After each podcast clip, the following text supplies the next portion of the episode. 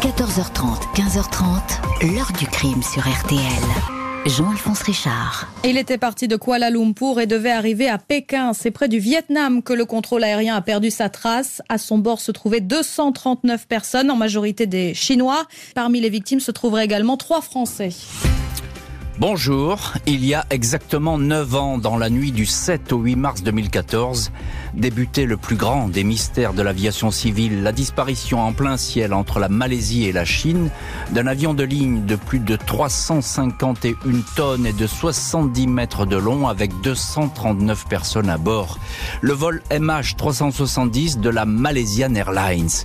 Pour savoir ce qui a pu se passer, les enquêtes officielles menées par près d'une dizaine de pays vont se multiplier de 25 000 kilomètres carrés au large de l'Australie seront sondés par une armada de bateaux militaires, investigation hautement sensible bien souvent soumise au secret et dont les résultats n'ont jamais été vraiment divulgués. De quoi rajouter au malheur, aux troubles et aux interrogations des familles de victimes alors que tous les crashs de l'aviation commerciale ont toujours trouvé une réponse, celui-là demeure une énigme absolue.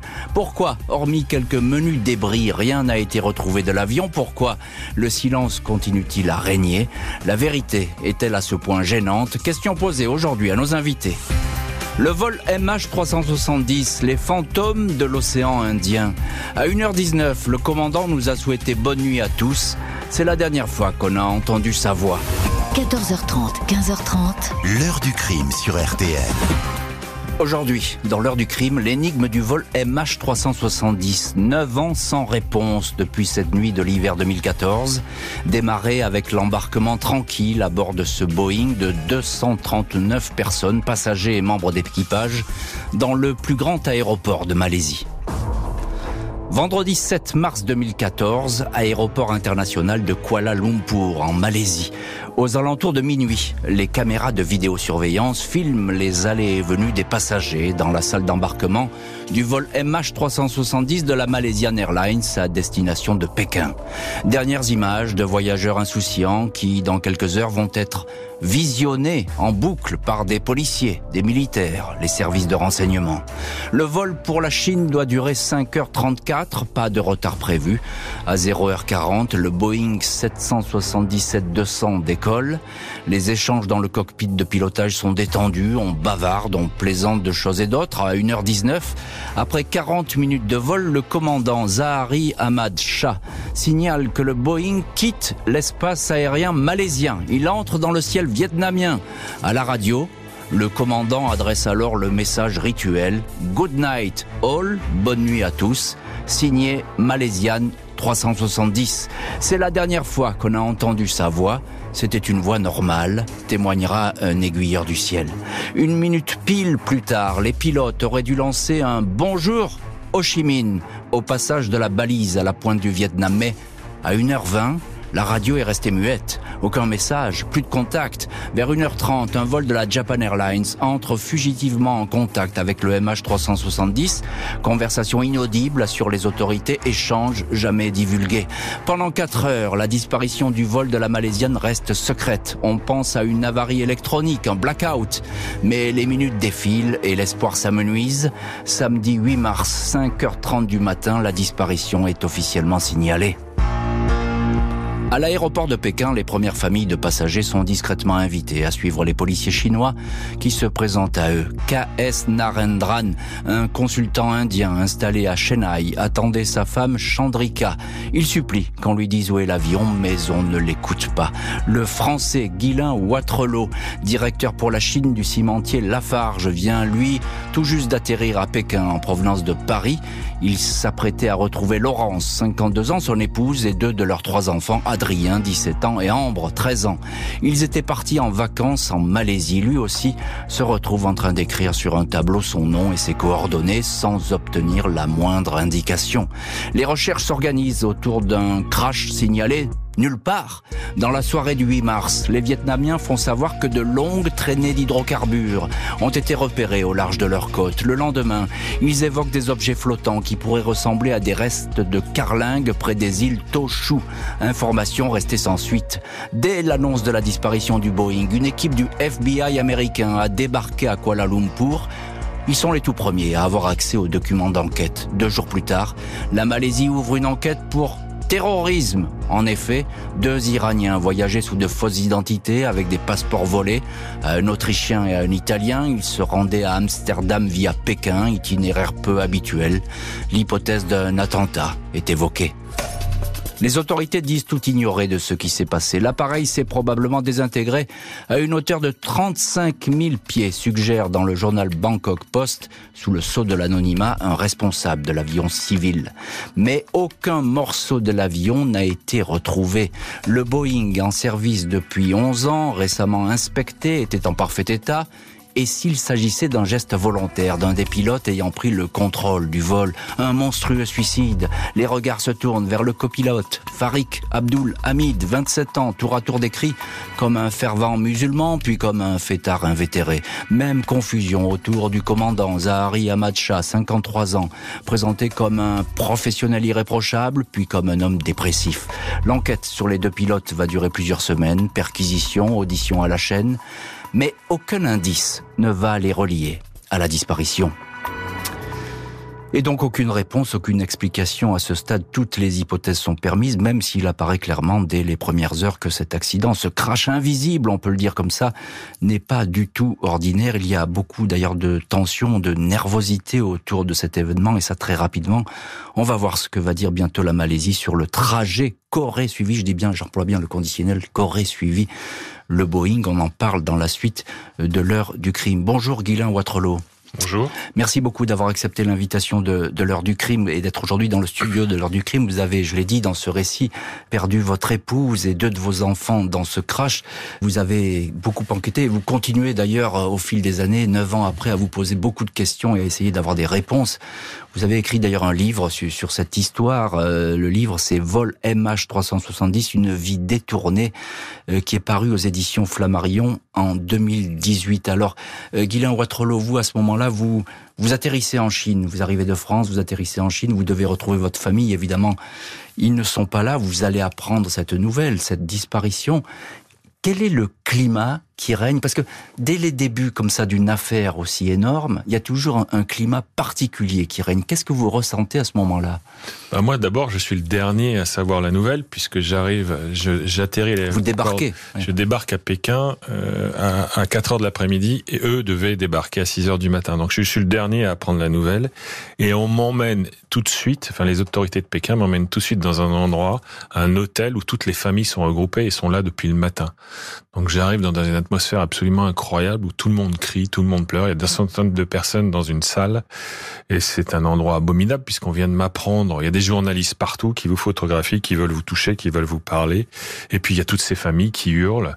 Mmh. Et, et, et, voilà, voilà les premiers moments en fait que que je vis à Pékin après cette disparition là. Alors on vous dit cet avion il a disparu. Ouais. Euh, ce que je disais, c'est qu'en matière de crash d'aviation civile, on, on, sait quand même à peu près, même si parfois l'épave elle est inaccessible, mais on sait ce qui s'est passé. Oui. On dit voilà, bon, en tout cas, on ne sait pas de quelle mmh. manière ça s'est passé, mais on sait. Là, vous ne savez rien. Là, on sait rien. Et neuf ans plus tard, on ne sait toujours strictement rien. C'est ça qui est hallucinant. Vous, vous êtes toujours à ce point zéro aujourd'hui? On, officiellement, on est toujours à ce point zéro, puisqu'on ne croit absolument pas dans le rapport officiel qui a été fait pour des tas de raisons qu'on pourra détailler plus tard. Mais, mais aujourd'hui, on est au point zéro, oui. Mm -hmm. Ce qu'on sait, c'est que l'avion est parti à l'heure et a volé une heure. C'est tout ce qu'on sait. Ah, c'est tout ce qu'on sait. Donc à ce moment-là, euh, évidemment, il n'y a, a, pas de, de témoignage. Quelle est la dernière trace de l'avion euh, C'est au-dessus, là, au passage de la balise C'est au passage de la balise entre, effectivement, la Malaisie et le Vietnam. Oui. Ouais, une heure après le décollage. Donc le silence est total. On va retrouver pour en parler aussi notre deuxième invité, Florence de Changy. Bonjour Florence de Changy. Bonjour. Merci beaucoup d'avoir accepté l'invitation de l'heure du crime. Vous êtes en direct de l'heure du crime depuis Hong Kong, euh, journaliste, correspondante à Hong Kong pour le journal Le Monde et Radio France Internationale. Puis vous avez euh, écrit euh, des livres sur cette affaire. Le vol MH370 n'a pas disparu aux éditions Les Arènes, ça c'était en 2015. Et puis le vol MH370, la disparition, toujours aux éditions Les Arènes. Et ça c'était en 2021. Alors vous avez beaucoup, beaucoup enquêté, Florence de Changy, sur, sur cette histoire. D'ailleurs peut-être la journaliste qui est la mieux informée sur le sujet. On le disait avec Guylain Ouattrelot, on est au-dessus du Vietnam et tout de suite on va évoquer, enfin ça va venir très vite, la piste terroriste. Ça c'est la première piste qui va être évoquée. Euh, oui, absolument. Enfin, il y a, y a, dans les premiers jours, il y a un, un, nombre incroyable euh, de pistes. On entend un peu, euh, un peu tout et son contraire. Euh, je modifierai un tout petit peu le, le commentaire de Guylain Waterloo quand il dit que la dernière trace de l'avion, c'est 40 minutes après, donc au mm-hmm. moment où il, où il passe d'une balise à l'autre, parce que si l'on en croit le rapport technique de fin d'enquête, il y a quand même euh, la référence euh, d'un moment où l'avion aurait envoyé sa position.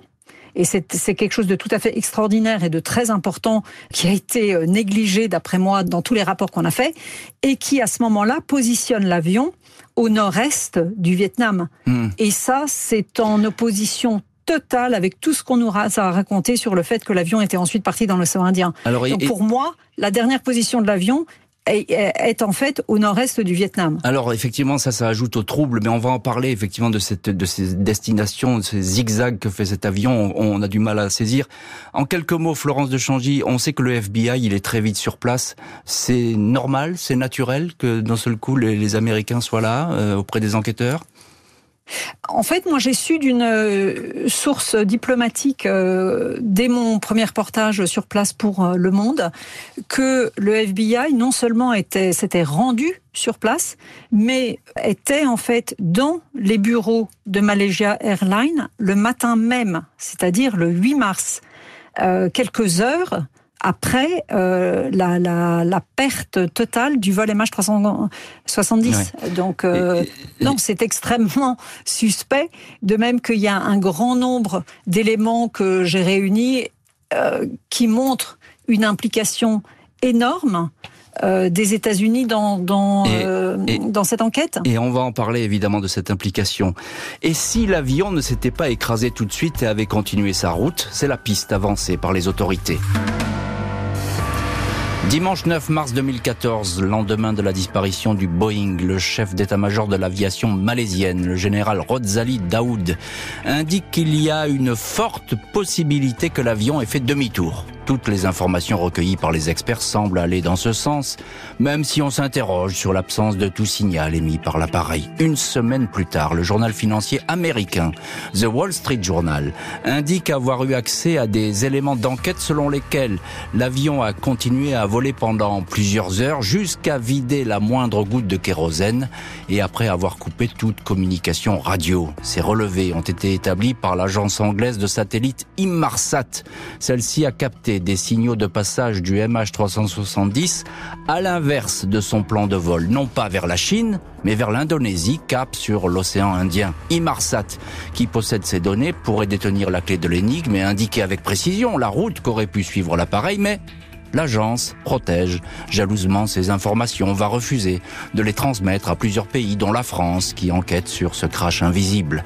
24 mars, le Premier ministre malaisien officialise le scénario du demi-tour.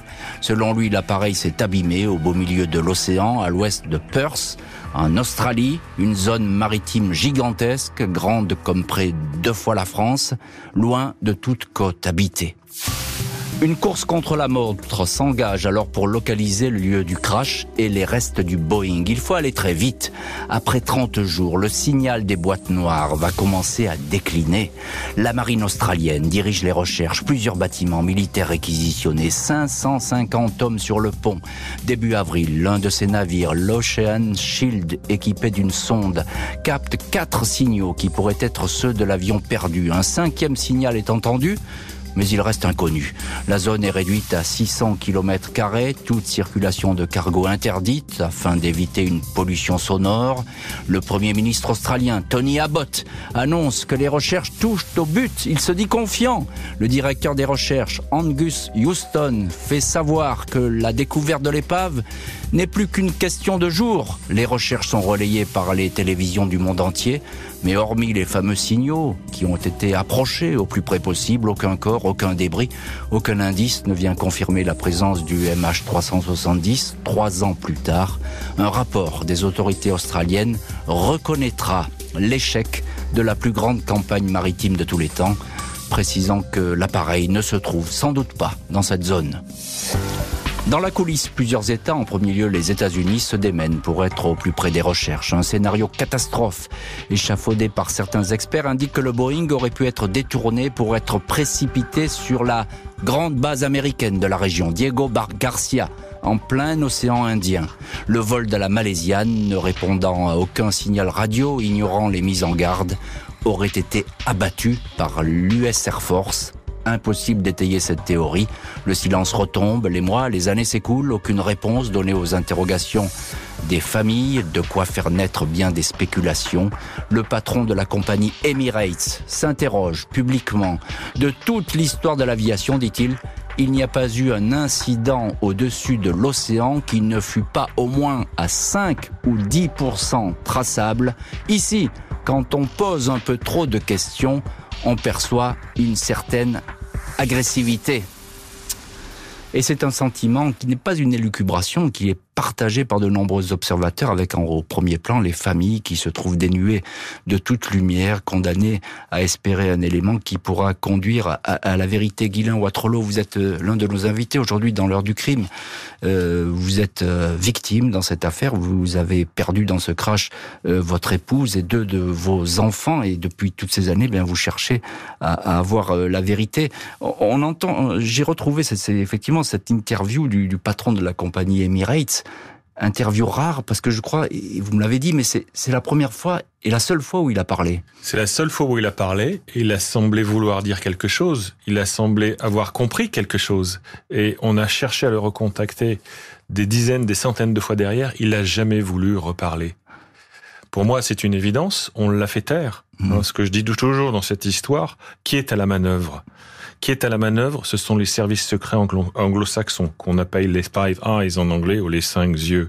L'évidence de ça, c'est qui va faire l'enquête le premier? Le FBI en Malaisie. On en a parlé. On l'a dit, ils sont tout de suite sur ils place. Ils sont tout de suite, dès le lendemain matin, nous dit Florence. Et ils y sont. Pourquoi sont-ils là? On ne sait pas, mais ils sont là, le lendemain matin. Qui dit où est l'avion? C'est les Anglais, avec Inmarsat. Donc d'accord? Et qui va chercher l'avion derrière? Ce sont les Australiens. Donc c'est vraiment les Five Eyes, les anglo-saxons qui sont à la manœuvre, et ils ne laissent personne dire quoi que ce soit. Hmm. Vous regarderez, toutes les communications très rapidement sont faites par les Australiens. Ils sont à la manœuvre. Évidemment, le patron des d'Emirates, on l'a fait taire et on lui a fait comprendre qu'il euh, fallait qu'il arrête de dire les choses qu'il pensait. Oui, encore une fois, c'est la seule déclaration officielle, enfin hors officielle, qui, qui, est, qui existe dans le dossier. Un patron d'une très grande compagnie qui s'exprime, et effectivement, qui ne va plus du tout euh, parler. Euh, les services français, ils ont essayé d'avoir accès à cette enquête, à avoir ces éléments. Ils, ils ont démarché Imarsat, hein, les, les, les, services français, les, la gendarmerie aérienne qui mène l'enquête, sans succès. Alors les services français, ça dépend de qui on parle. Si on parle... Parlons de la gendarmerie. C'est eux qui l'enquête. Aujourd'hui, on a déposé plainte en France. Et la gendarmerie des transports aériens, c'est eux qui sont quelque part les spécialistes et qui aident les juges à savoir ce qui se passe. Mais la gendarmerie, elle se base sur des informations qui sont données par ces intervenants-là. C'est pas en France que ça se passe. Donc ils utilisent les rapports officiels, ils demandent des rapports, mais c'est toujours très compliqué d'avoir des, informations de la Malaisie, des, des, Américains, des Anglais, qui donnent jamais quoi que ce soit. Donc ils étudient ce qu'ils ont sous la main. Ils font un travail monstrueux. Mais ils arrivent à démontrer assez facilement que la version officielle ne tient pas et tous les jours, ils trouvent des choses qui ne tiennent pas. Malheureusement, je pense qu'ils n'arriveront pas à savoir ce qui s'est passé. Parce que pour ça, il faut, il faut aller chercher les infos. Et ça, ils n'ont pas les moyens de le faire. Et ils n'ont pas eu accès à Imarsat, cette, cette espèce d'agence, hein, parce que c'est une agence très puissante, Imarsat. Hein. Ils ont la main sur les satellites militaires, de renseignement, etc.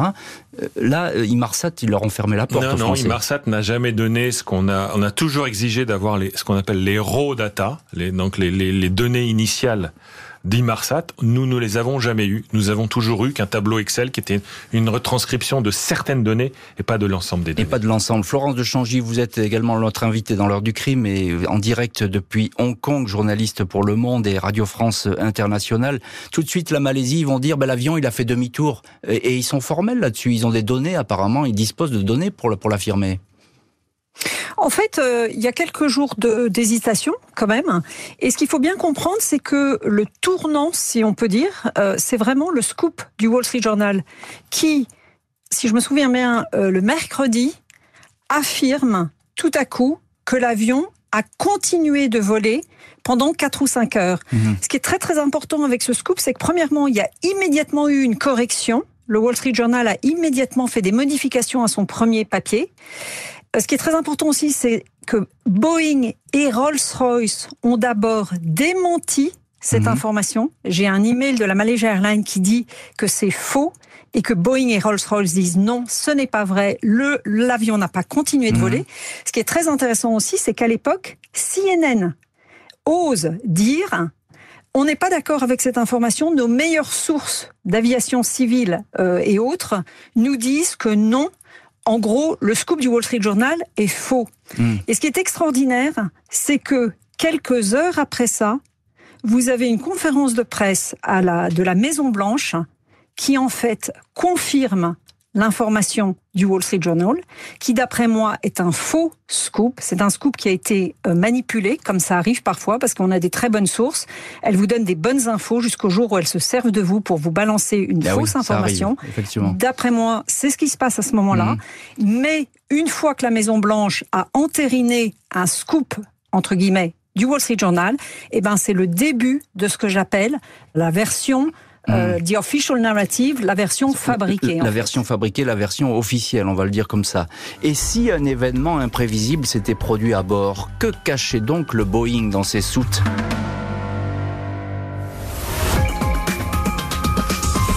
Est-ce qu'un jour sur cette terre, il y aura effectivement quelqu'un qui va dire ah bah oui, euh, c'est quand même un peu dur.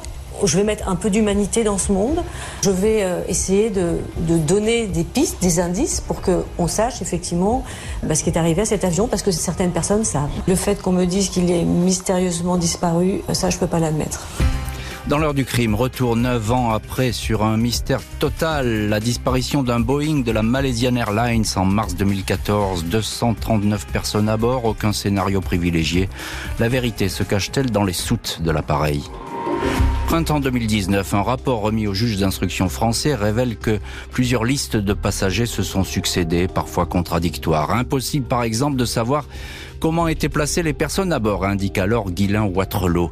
Le contenu des soutes est également évoqué. Il apparaît ainsi qu'un container a été surchargé, sans doute au dernier moment, 89 kilos de matériel ajouté sur les listes sans que l'on sache vraiment la nature de ce fret imprévu.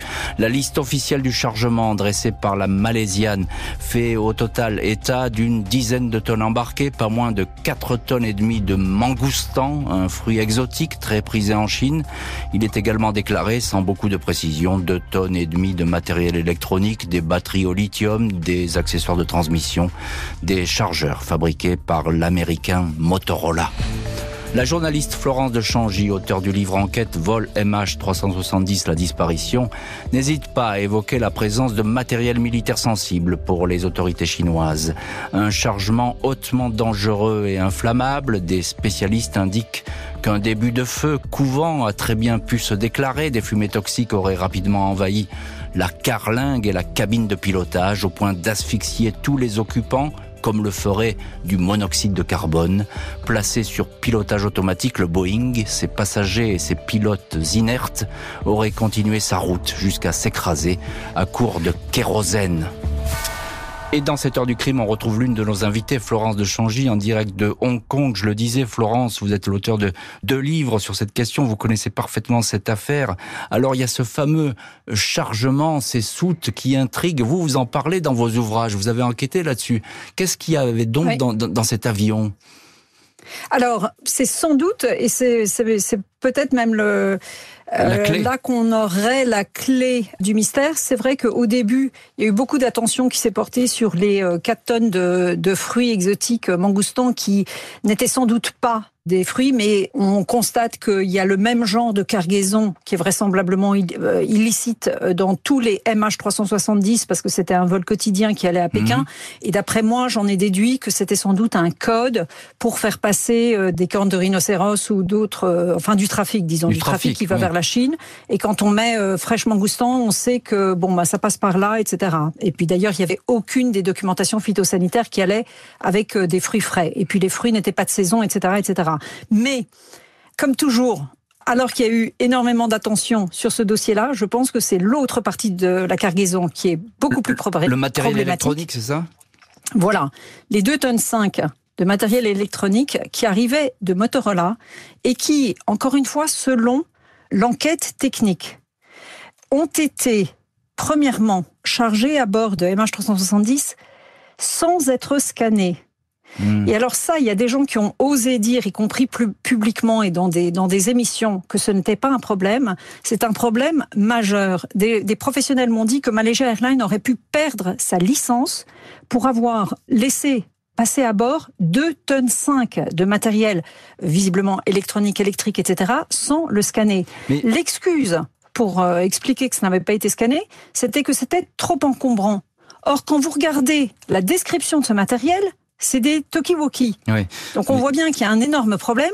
Et quand on apprend en plus, en lisant le euh, document officiel de nouveau, que cette cargaison a été escortée, a été amenée jusqu'à l'avion sous escorte, depuis Penang, et moi je suis familière de la Malaisie, j'y ai vécu et j'y ai travaillé, c'est pas quelque chose qui se passe en Malaisie, c'est pas comme euh, la Russie dans les années 80. Donc ces deux éléments permettent de penser qu'il y a un problème avec cette cargaison. Maintenant, contrairement, euh, si je peux me permettre simplement, mais contrairement à ce que vous avez dit, je n'ai pas de certitude Quant à la nature exacte de cette cargaison, j'ai eu différentes informations, mais j'ai pas pu les confirmer. Mm Guylain Watrelot, un mot là-dessus, sur cette cargaison. Vous, vous, vous partagez ce sentiment qu'il y a pu y avoir euh, un accident, une explosion, ou bien que c'était une cargaison sensible qui peut-être ne devait pas arriver à Pékin, pourquoi pas? Ce n'est clairement pas un accident. Mm. Euh, on l'aurait su, on aurait, il y aurait eu des alertes, il y aurait eu des tas de choses avant que l'accident arrive. Par contre, oui, il y a clairement quelque chose de très bizarre dans cette cargaison depuis le départ. On a mis du temps à la voir, euh, elle n'est pas précise. Dès qu'on dès qu'on creuse, euh, c'est pas bon. Euh, donc il y a vraiment un problème avec la cargaison, ça c'est évident. Oui. Mmh. Et, donc vous, vous estimez qu'il y a pu y avoir un accident ou effectivement avec non.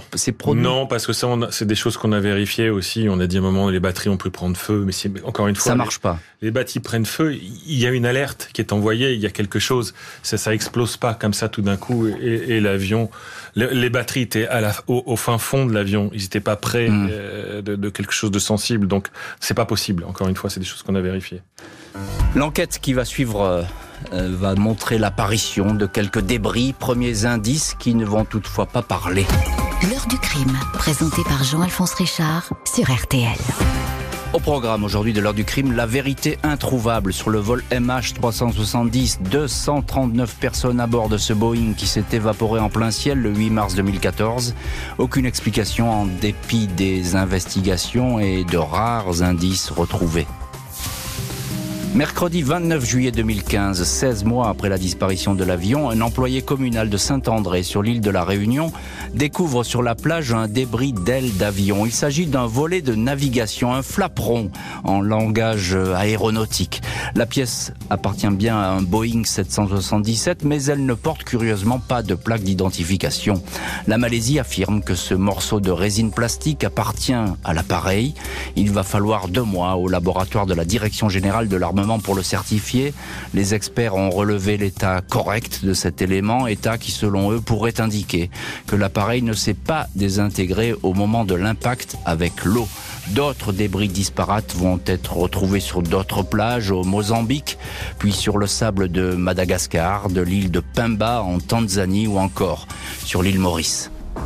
Les enquêteurs ne disposent que de ces précieux débris pour accréditer la thèse d'un crash dans l'océan Indien, mais aucun de ces morceaux du Boeing n'apporte la moindre indication sur les causes de la catastrophe. Les gendarmes français ainsi que les juges chargés du dossier à Paris vont se rendre aux États-Unis, des enquêteurs qui vont arriver à la conclusion que le Boeing aurait été piloté jusqu'à ce qu'il s'écrase, mais sans pouvoir privilégier aucune hypothèse, suicide du pilote, asphyxie générale ou prise de contrôle du cockpit par un terroriste lequel n'aurait jamais revendiqué son geste. Guylain Watrelot, vous, êtes euh, effectivement vous vous intéressez à ce dossier. Vous avez perdu votre épouse et deux de vos enfants dans, ce crash et vous vous posez beaucoup de questions depuis 9 ans. Ces débris, alors ils parlent pas comme ça, on n'arrive pas à savoir très bien ce qu'ils peuvent dire sur les causes de l'accident, mais ils sont bien arrivés par la mer. Alors on retrouve des débris.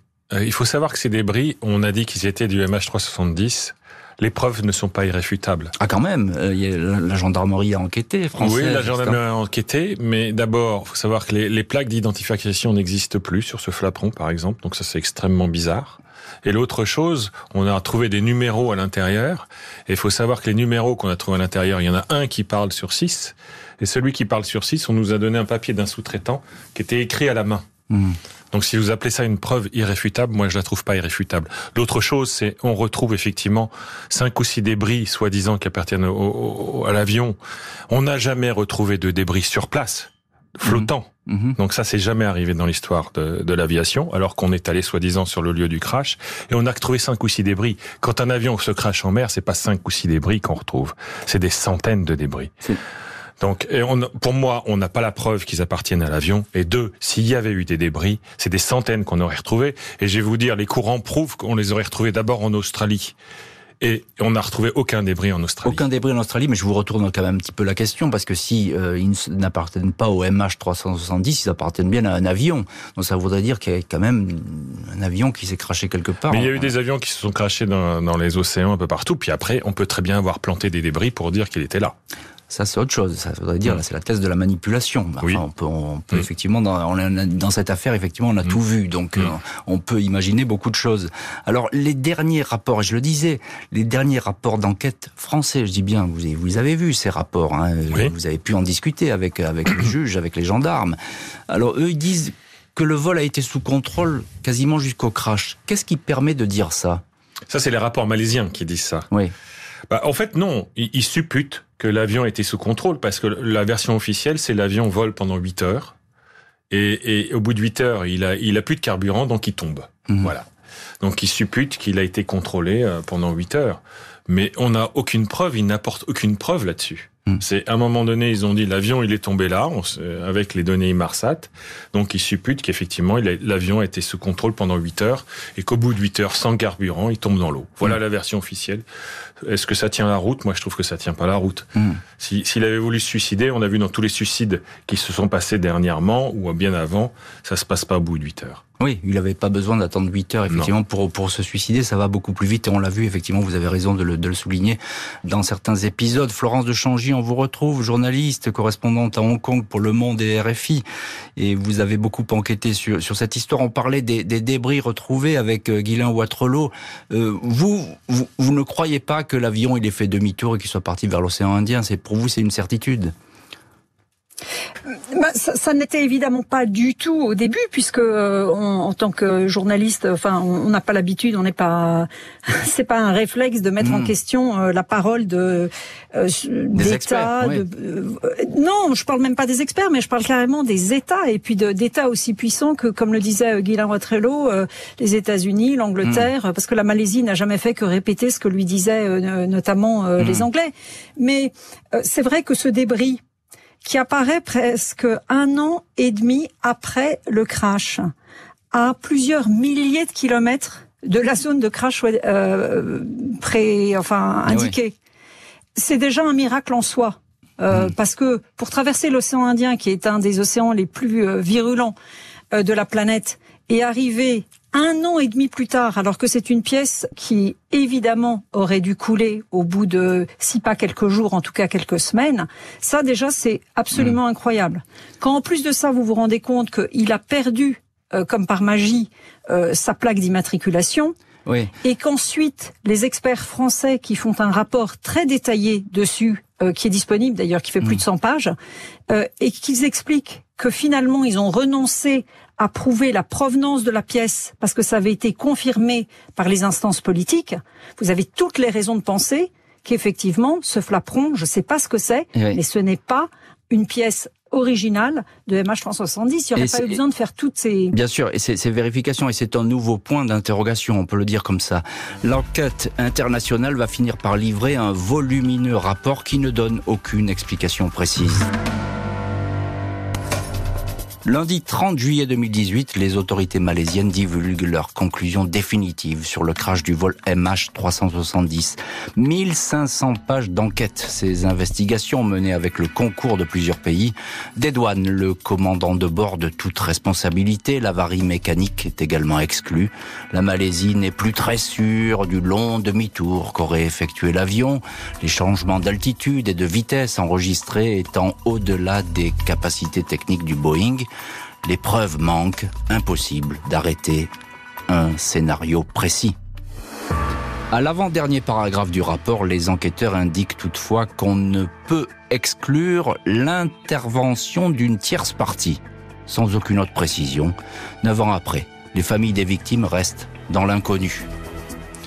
Et dans cette heure du crime, on retrouve l'une de nos invités, c'est Florence de Changy, en direct de Hong Kong. Vous avez écrit votre dernier livre, c'est Vol MH370, la disparition, paru aux éditions Les Arènes. C'est un livre qui a fait beaucoup de bruit parce que c'est une enquête extrêmement euh, fouillée sur euh, ce crash qui n'en est pas un. On ne sait pas du tout ce qui a pu se passer, ce neuf ans après. Est-ce qu'on peut avoir encore du nouveau, Florence de Changy? Vous n'avez pas cessé, vous, d'enquêter. Est-ce qu'on peut dire que bientôt, on saura peut-être des choses nouvelles dans cette histoire? Je l'espère, je l'espère très sincèrement, avant tout pour euh, les familles des 239 euh, passagers évidemment, et puis aussi euh, pour bah, pour n'importe qui qui voyage en avion, parce que ce qui s'est passé avec ce MH370, c'est absolument inadmissible pour les centaines de millions de personnes qui montent chaque année dans des avions et qui s'attendent à arriver à destination. Ce que je voudrais dire peut-être sur le rapport que vous avez mentionné, le rapport technique du 30 juillet 2018, c'est qu'en fait, il y a beaucoup d'éléments là-dedans qui sont absolument essentiels et importants et qu'il faut vraiment pas confondre ce rapport d'enquête technique qui est en fait un assez beau travail mhm. dont on, dans lequel on sent qu'il y a des frictions entre différentes parties. D'ailleurs, il y a un des pays, c'est l'Indonésie, qui ne l'a pas co-signé. On sent que chacun, c'est comme un, c'est comme un communiqué que l'Europe doit mettre au point et chacun a un peu négocié sa petite partie. Comme vous disiez, il y a cette tierce partie qui est, extraordinairement j'allais vous énigmatique. J'allais vous poser la question parce que ça c'est un peu nouveau entre guillemets. Tierce partie, ça veut dire quoi euh bah, c'est absolument incroyable qu'ils aient mis ça. Mais ce que je voudrais dire, c'est que euh, il faut pas confondre ce rapport officiel et ce qu'on appelle la version officielle. Parce que la version officielle, d'après moi, ben donc c'est ce que tout le monde croit savoir. Et il y a deux choses dans cette version officielle que tout le monde croit savoir et qui, d'après moi, est fausse. C'est un, que l'avion a fini sa course dans l'océan Indien, et deux, que le commandant de bord était coupable d'une manière ou d'une autre. Mmh. Ça, ce sont les deux éléments, d'après moi, mensongers que la version officielle n'a cessé de répéter et que par contre le rapport d'enquête officiel ne cautionne pas. D'accord. Alors, alors, un mot, Florence de Changy. Je vais vous poser la, question très simplement et je vais la poser ensuite à, à Guylain Ouattrelot. Quelle est, vous, votre hypothèse? Cet avion, il devait pas arriver à, Pékin, euh, il a été abattu, il a explosé en vol, il y a eu un accident. quelle est votre hypothèse, vous, en deux mots? Sur la base de tous les éléments que j'ai pu rassembler, je déduis qu'effectivement cet avion a été empêché d'arriver à destination.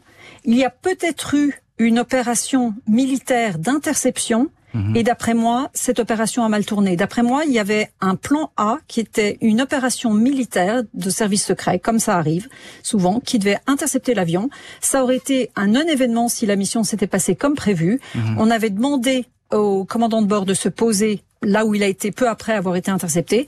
De par la personnalité du commandant de bord, qui savait vraiment ce qu'il faisait et qui a refusé d'obtempérer à des ordres qui ne venaient ni de sa compagnie ni du contrôle euh, aérien, eh ben mm. le désastre euh, s'en est suivi. Le, désastre est survenu. Guylain Watrolo, je vais terminer cette émission avec vous. Évidemment, vous n'avez rien oublié de ces journées, de ces neuf ans qui sont passés. Vous continuez à vous battre pour la vérité. Vous aussi, vous estimez que euh, cet avion, il n'est pas descendu du ciel tout seul. C'est pas un suicide, c'est ce que vous nous avez dit, et c'est pas un accident. C'est pas un suicide, c'est pas un accident, et c'est surtout pas un mystère. On l'a suivi cet avion, on sait parfaitement ce qui s'est passé et il y a un certain nombre de pays qui le savent et ça j'en suis persuadé.